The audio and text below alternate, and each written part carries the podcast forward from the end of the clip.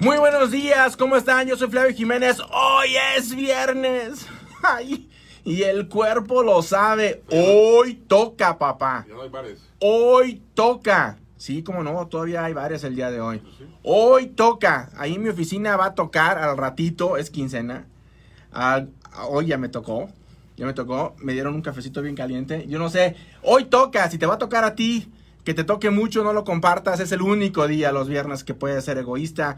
Hoy toca. Para toda la gente que nos mira acá en Facebook, muchas gracias. Tenemos un excelente programa el día de hoy. Se va a ir muy, muy, muy rápido, se los garantizo. Hay muchísima información porque tengo por primera vez aquí en cabina, ya lo había tenido yo anteriormente en las redes sociales como invitado, lo había entrevistado este, yo, ahora se cambian los papeles. El que siempre entrevista, el que siempre ustedes miran en televisión, el periodista de Univisión, eh, Alexander Zapata, nos acompaña el día de hoy y se cambiaron los papeles. Hoy lo voy a entrevistar yo a él. Le prometí que le iba a hacer preguntas muy difíciles, pero yo estoy convencido que no, no van a ser tan difíciles como las que ustedes pueden hacer. Así que por favor llamen acá a cabina. El teléfono a marcar es el 702-876-1087. Acá en las redes sociales también pueden hacer preguntas.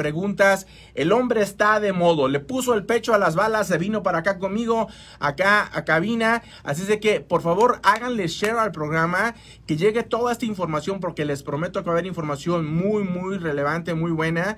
Solamente como un periodista lo puede hacer. Así que háganle share, compartan el programa, hagan todas las preguntas. Te veo y no sé cómo llegué aquí, dice Nidia Portillo. Pues ni yo tampoco. Este, buenos días, Alexander, ¿cómo estás? Muy buenos días, Flavio. Muchas gracias por la invitación. Siempre un honor, un placer estar contigo acá. Tu programa de radio es uno de los más seguidos acá en la ciudad de Las Vegas, sin duda alguna. Y me contenta mucho estar en esta que alguna vez también fue mi casa, en la que compartí muchas, muchas informaciones con mucha gente y me llevé muy buenos recuerdos y muy buenos amigos como el señor que está de operador. El Sí, sí, sí, sí.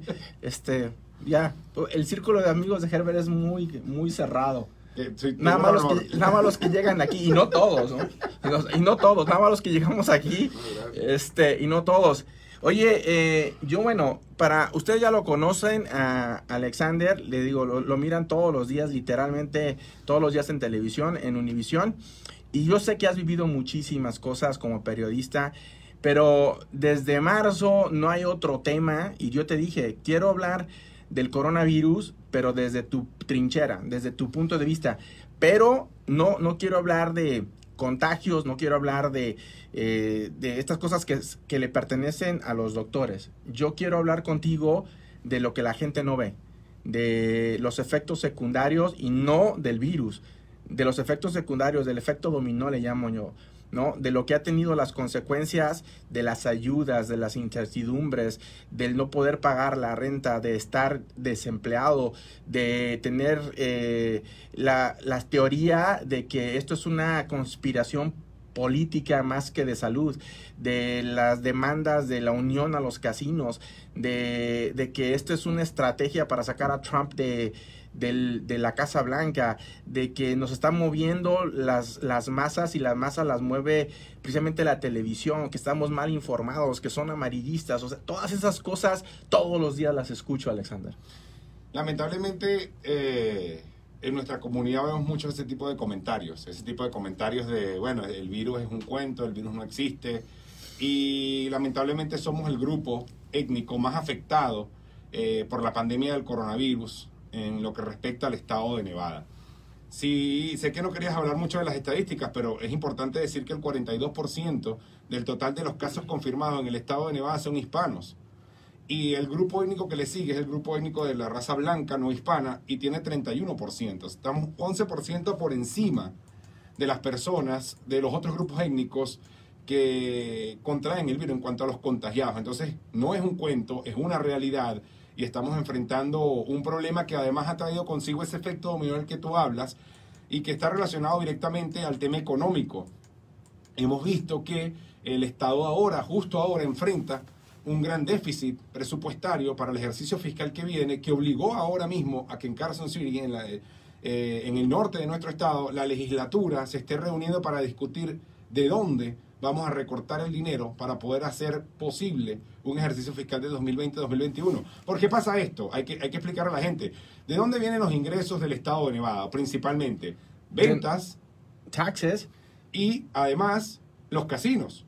Son, son- digamos, son las, do- las dos principales fuentes de ingreso de nuestro estado. Más allá de la minería, que quizás también aporta algo. Eh, si nuestro estado depende principalmente del turismo, de la industria hotelera, de los casinos y evidentemente de las ventas, cuando hay una crisis económica nos enfrentamos siempre a un recorte de ingresos, a un, a un- freno en la parte de los ingresos, y eso evidentemente lleva a que el Estado no tenga de dónde sacar dinero. Eso está llevando al Estado a proponer recortes en la educación. De por sí superior. estamos mal en educación. 166 millones de dólares menos para la educación del grado eh, kindergarten al grado 12. Estamos hablando de recortes de más de 500 millones de dólares en la administración pública, 12 días de trabajo sin remuneración, de permiso sin remuneración para los empleados públicos o de la gobernación o que formen parte de los, empleados del Estado. Es decir, estamos ante una crisis económica fuerte. Y aparte de eso, el virus no se ha ido. Esa primera ola no ha terminado. Y al no haber terminado, seguimos enfrentando las consecuencias que esto tiene. Hay, hay, hay muchas cosas que podemos decir de cómo ha sido el comportamiento del virus cómo ha sido nuestro comportamiento respecto al... al- Bueno, yo mira, una cosa te voy a pedir.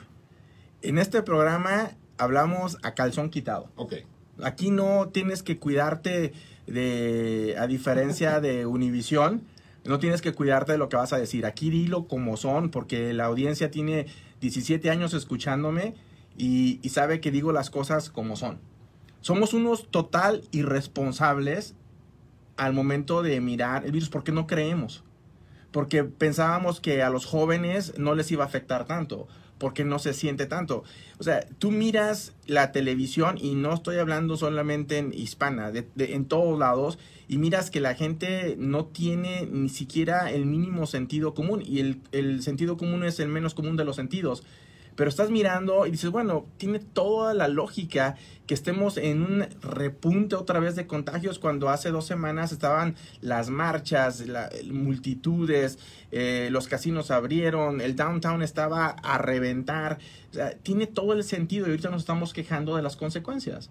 Sí, es que si lo miras en estadística, eh, cuan- mientras Nevada estuvo en fase 1 eh, de reapertura, eh, digamos que hubo un control en, en la cantidad de contagios. Sin embargo, cuando entramos en la fase 2, ciertos negocios comenzaron a operar, restaurantes, bares, eh, también entramos en la reapertura de los casinos, comenzamos a ver un comportamiento interesante. La gente dice, es que todos los días hay casos, y, y nos, nos- digamos que nos reclamaban que nosotros eh, estábamos tratando de decir que la cosa estaba controlada. No, es que en ese momento la curva de contagio tenía un comportamiento estable. Sin embargo, a partir del 4 de junio, que es cuando abren los casinos, y ya estamos eh, de lleno en la fase 2, comenzamos a ver un comportamiento distinto en esa curva. Y lo que mejor lo ilustra es el porcentaje de casos positivos cuando lo mides con la cantidad de pruebas realizadas. Ese porcentaje, para estar en un punto óptimo, debería estar en el 5%. Y para estar en una zona donde abrir es seguro el Estado, debería estar en un 10%. Ese comportamiento, lo que pasa es que está aquí en una curva. Ajá. Si lo ves, después del 4 de junio comienza a tener Está altísimo. un, un- un comportamiento hacia arriba, un di- un- se dispara la curva. ¿Por qué? Porque las personas pensaron que a la reapertura significaba que el virus se había ido y no se ha ido. Eso lleva al gobernador en algún punto a hacer el uso obligatorio de mascarillas en espacios donde no tienes la posibilidad de estar distanciado.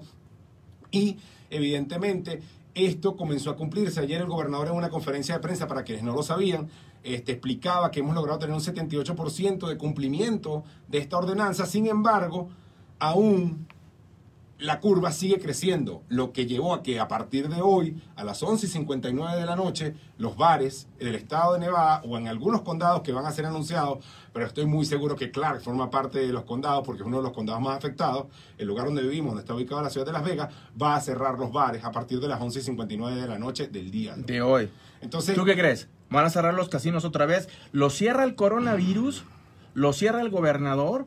¿O lo cierra la demanda Aquí, de la Unión? aquí entro, aquí entro yo en el, en el mundo de la opinión. Claro. Que usualmente no es, no es- no forma parte del mundo del infor- de la información de la noticia. Pero tú sabes simple. cosas que yo no sé. Evidentemente, Tú no- hay un- Alexander. Aquí, vamos, aquí viene la opinión. Es simple. All right. Tienes, en- tienes en la mano dos cosas en las que debes buscar el equilibrio. Uno, el problema económico, que es una realidad. Es- es- Acabamos es- empezar, empezamos por allí, ¿cierto? Es grave. Un tenemos un, un déficit presupuestario de 1.200 millones de dólares en el estado de Nevada. Y dos, tienes el tema salud, donde tienes 80% de las camas de cuidados intensivos ocupadas y no puede llegar a 100 porque si eso sí sucede, va a tener Hay un que- colapso. Va a tener que decidir el médico a quién atiendo, a quién no, a quién, a quién dejo morir, a quién no. Nadie quiere eso tampoco. Entonces, ¿dónde viene el balance? Si tú cierras los casinos, estás condenando al Estado a una crisis económica más severa y más profunda.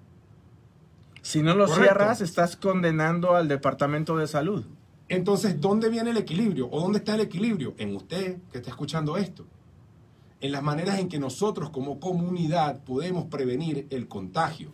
Entender que el virus no es un cuento chino, no es una teoría conspirativa para sacar del poder a nadie. ¿No es estrategia política? Eh, pues, pero es que vamos al mundo de las hipótesis, no hay cómo demostrarlo. La realidad es que existe, está ahí y hace daño si no te cuidas. Es verdad, no todo el mundo se va a morir. Solo el 1% de la estadística No, demuestra que todo menos el del mundo se va a 1%. morir. No, por el virus, me Ah, refiero. ok. El, el 1%, bueno, el 1% de la, esta- de, de la estadística total demuestra que pierde la vida por, por, por el virus, pero, pero no, no, no juega a ser ese 1%. Entonces, todos en casa tenemos un abuelo, una persona enferma, eh, una persona mayor, una persona que está dentro del grupo de las, de las personas que pueden ser afectadas por el virus. Pero me quiero pasar a lo de las ayudas, porque hay, hay, hay, hay- sé que, que las personas a veces tienen esa duda.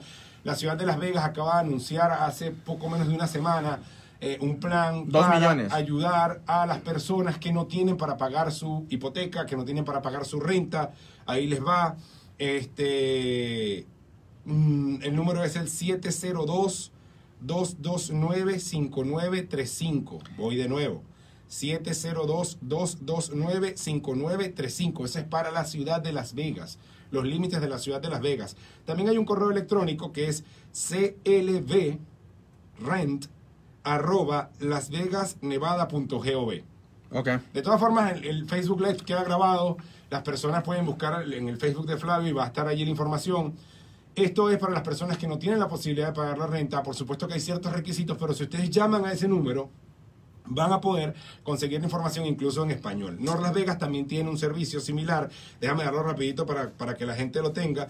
Este es el 725 735-2924. 725-735-2924. Esto es para las personas eh, se comuniquen a una oficina que se llama Nevada Partners Rental and Utility Assistance Program, que básicamente es una ayuda para rentas, para pago de, de servicios. Y también hay un servicio para las personas que tienen negocios y tienen problemas en North Las Vegas, este último que di. Ese- el no lo veo. ok. Entonces, hay, hay ayudas disponibles. eh, sí, también hay dificultades como con el tema del desempleo, que a diario recibimos quejas de las personas diciendo que no, no se pueden comunicar con no ellos. se pueden comunicar, pero bueno, entendemos también, y no aquí no estoy jugando abogado del diablo, eh, las cifras del desempleo del primer semestre del 2020 superan al total del 2009 y 2010. ¿Sabes, ¿Sabes cuál es el porcentaje de desempleo en Nevada ahorita o no? No lo tengo, no lo tengo a la A mano. ver, porque Oye, no- no- tenemos no- no muchísimas preguntas de acá de la gente. Yo también tengo preguntas para, para ti. Ah, Martín nos dice, en su punto de vista personal, ¿qué piensa de los observadores legales en protestas? son importantes. Ah, son importantes porque pe- permiten un balance en, en- en en el ejercicio de, de la policía, en la manera como tiene que hacer cumplir la ley. Son importantes, desde mi perspectiva son importantes.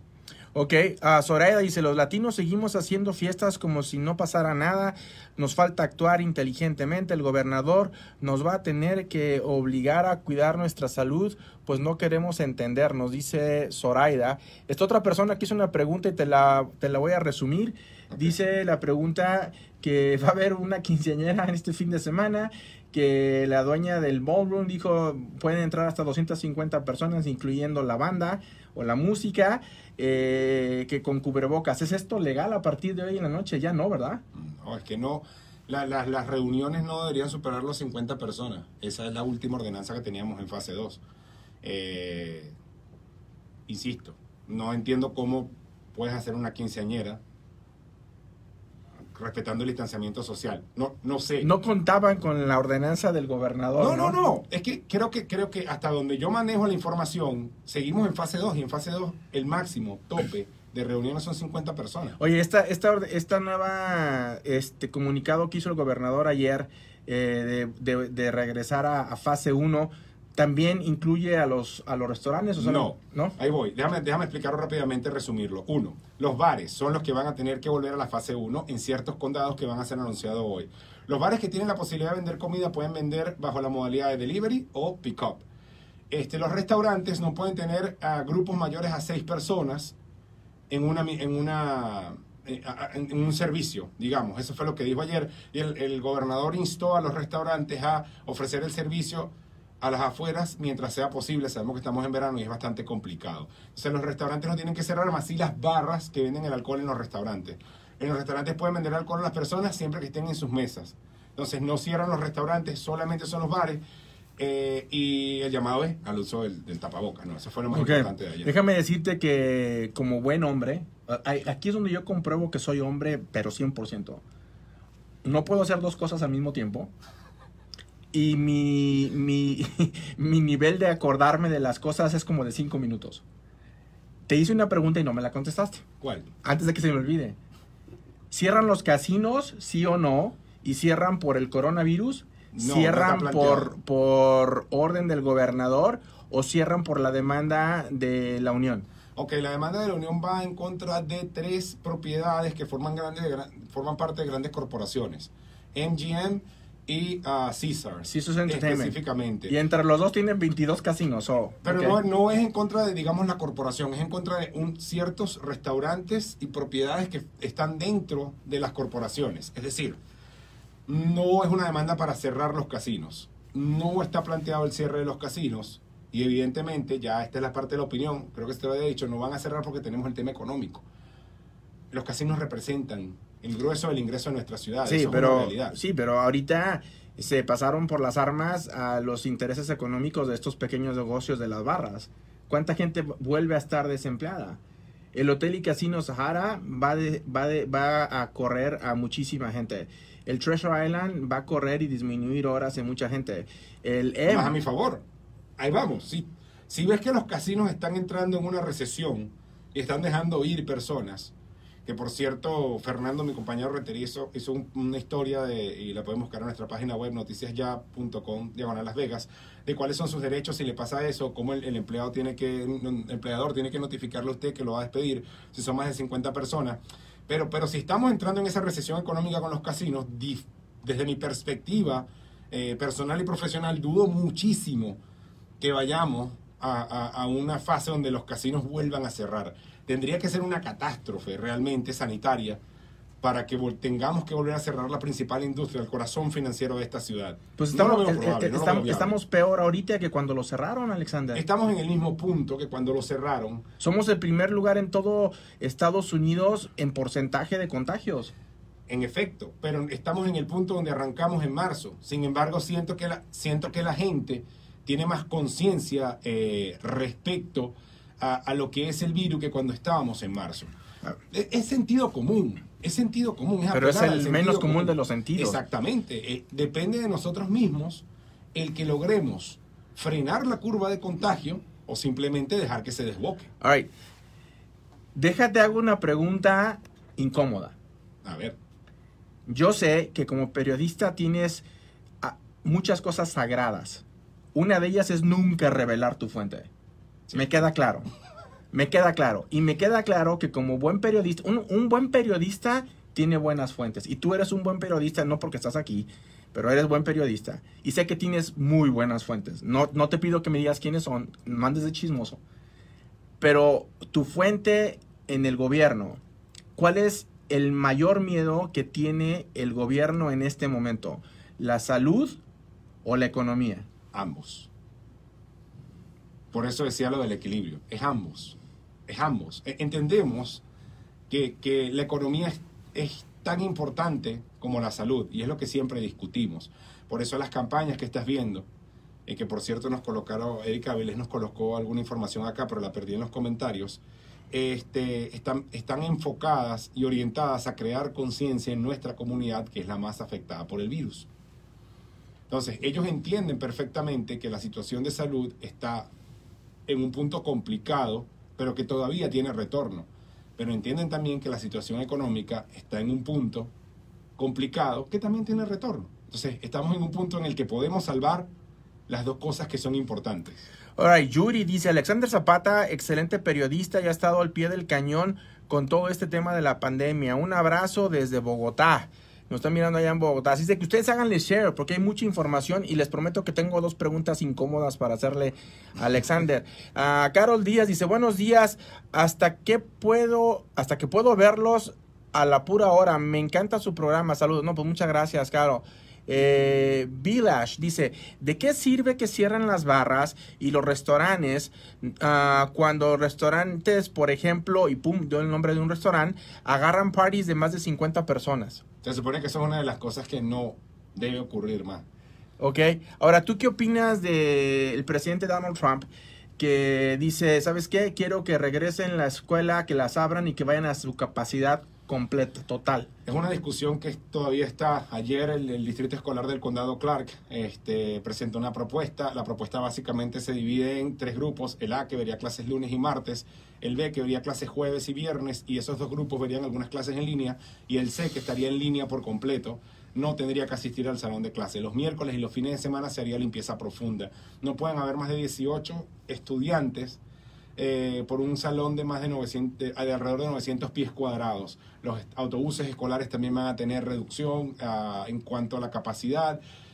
El plan fue presentado ayer, fue votado anoche por la, la, Junta Directiva del Distrito Escolar. Sin embargo, aunque fue aprobado, por lo último que pude ver, que recibí un correo esta mañana del Distrito Escolar, o del, del, CCSD, este plan también tiene que ser aprobado por eh, el Departamento de Educación de Nevada y el gobernador cumpliendo las, ah, los protocolos de la fase 2. Si pasamos en algún momento a la fase 3, que esperamos que eso suceda en algún punto, evidentemente el plan va a sufrir modificaciones este, para, para poder ajustarse a esa nueva realidad. ¿Cuántas fases son?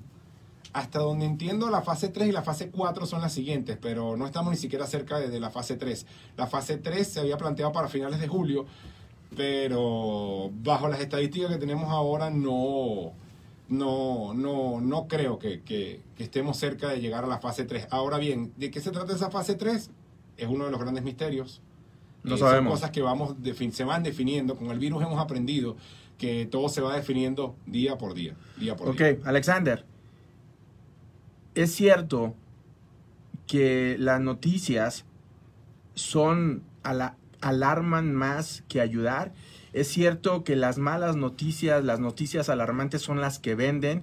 Es cierto que la buena noticia que dan, ah, la gran mayoría de noticieros dura literalmente 5 segundos y es hasta el final. Y una noticia buena puede ser, nació un oso panda en el zoológico, es una ternura y se acabó, ¿no? That's, that's it. Digamos que eso se llama aquí, que es para suavizar el noticiero pues suavízalo la media hora, me digo, porque me tienes estresado todo. nuestro, nuestro trabajo no es, y ahí yo defiendo el, gremio y meto la mano por mi gremio, o sea, nuestro trabajo no es decirte cosas bonitas para que tú creas que el mundo es perfecto, es decirte la realidad tal y como es. Entonces, pues, pues, ya mejor que se apague el sol y, órale, ¿no? O sea, estamos viviendo... Eh, marchas, asesinatos, violaciones a los derechos humanos, la pandemia. Pero imagina este por un momento que no, que no, que no tuvieras la opción de verlo.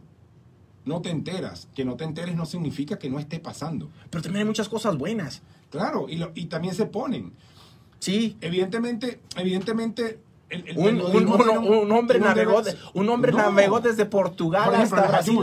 Por ejemplo, las ayudas, las ayudas para las hipotecas, las ayudas para los problemas que tiene la gente que tiene problemas, las personas, por ejemplo, que una persona que le estaba alquilando la estaba presionando y la estaba amenazando que le iba a correr y acuden a nosotros y nosotros vamos y le preguntamos a la persona por qué lo estaba haciendo y lo dejan de molestar.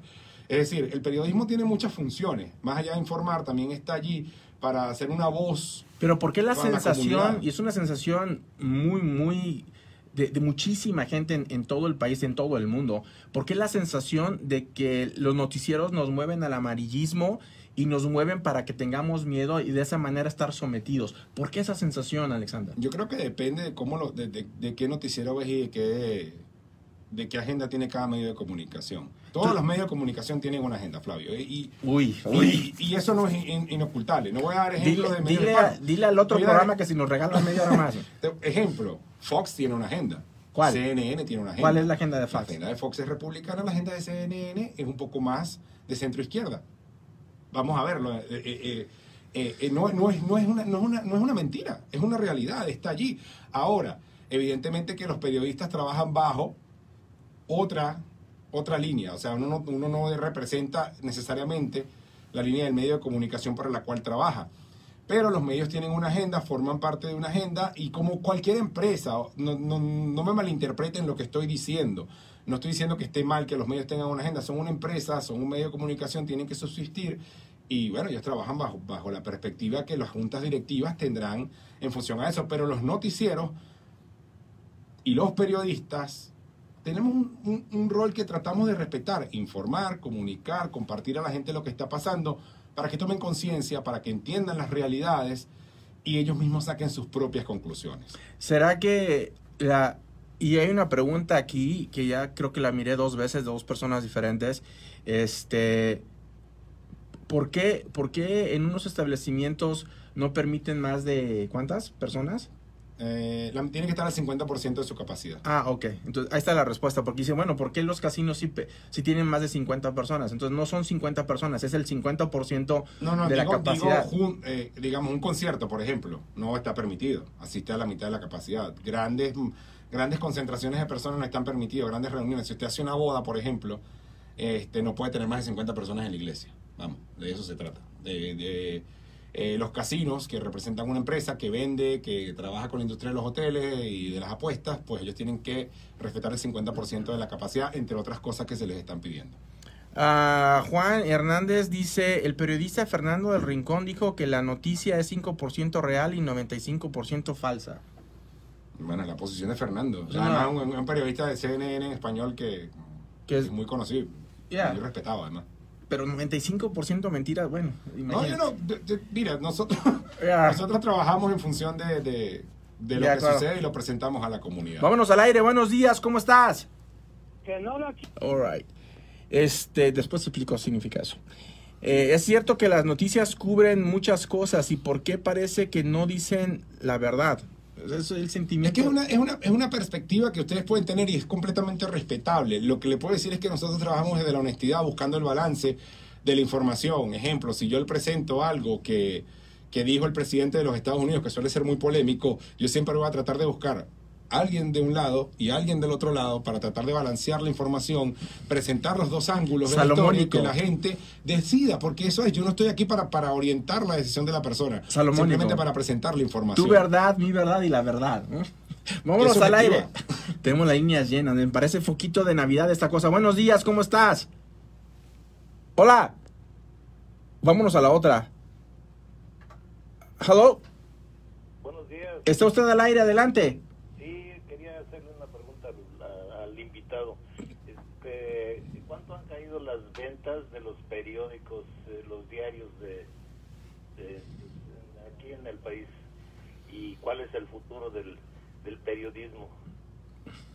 Me imagino que se refiere al, al- al periodismo o a los periódicos de- del Impresos, impreso, pues evidentemente es Van, uno de los, van de caída. es Van uno de los sectores más, más afectados, evidentemente, porque el, el mundo de la información ha cambiado desde el punto de el acceso a la información a través del Internet. Eh, creo que los medios de comunicación impreso están migrando a las plataformas digitales tratando de sobrevivir en ese camino. Eh, no tengo un número exacto de las ventas, no. Como periodista me dedico a la información, no al área de ventas. Ni siquiera sé cuáles son las ventas. En, ¿Y cuál en es el futuro del de trabajo. cuál es el futuro del periodismo? Fue la otra pregunta de El futuro del periodismo en general yo creo que es adaptarse a los nuevos tiempos y entender que ahora todos pueden comunicar a través de las redes sociales y las plataformas digitales. Yo creo que lo más difícil está en que las personas puedan entender qué es periodismo y qué no es periodismo. Ya se acabó el programa, pero dame tu predicción de la economía en Las Vegas, del desempleo en los próximos 30 días. 30 días no va a cambiar, honestamente. Wow. All right. Ok. Gracias, Alexander. Gracias, de verdad. Gracias. Ojalá que no sea la última vez que estés aquí conmigo. Cada vez que se pueda, con mucho gusto. Se pasó rápido el programa. Y tienes muchísimas preguntas ahí en las redes sociales. Muchas. No pude leer más que una o dos, pero hay muchísimas preguntas. Te agradezco mucho y te miro en el noticiero en la, to- en la tarde. Gracias por la cuña. 6 y 11 de la noche, Noticias Univisión Nevada, su fuente local y confiable de información. Gracias a todos ustedes. Hoy es viernes, hoy toca feliz fin de semana. Háganlo con precaución. Hoy se cierran los bares a las 12 del 11:59, exacto. Ya, como, como, como, ¿cómo se llama esta? La Bella Dur- No, no la Bella Durmiente. como- La Cenicienta. A las 12 se les acaba. Pónganse la zapatilla de cristal. Encuentren a su príncipe azul. Flojitos y cooperando. Gracias, yo soy Flavio Jiménez. Nos escuchamos el próximo lunes a partir de las 8 de la mañana. Que estén bien. Hasta luego. Hasta luego. Aquí.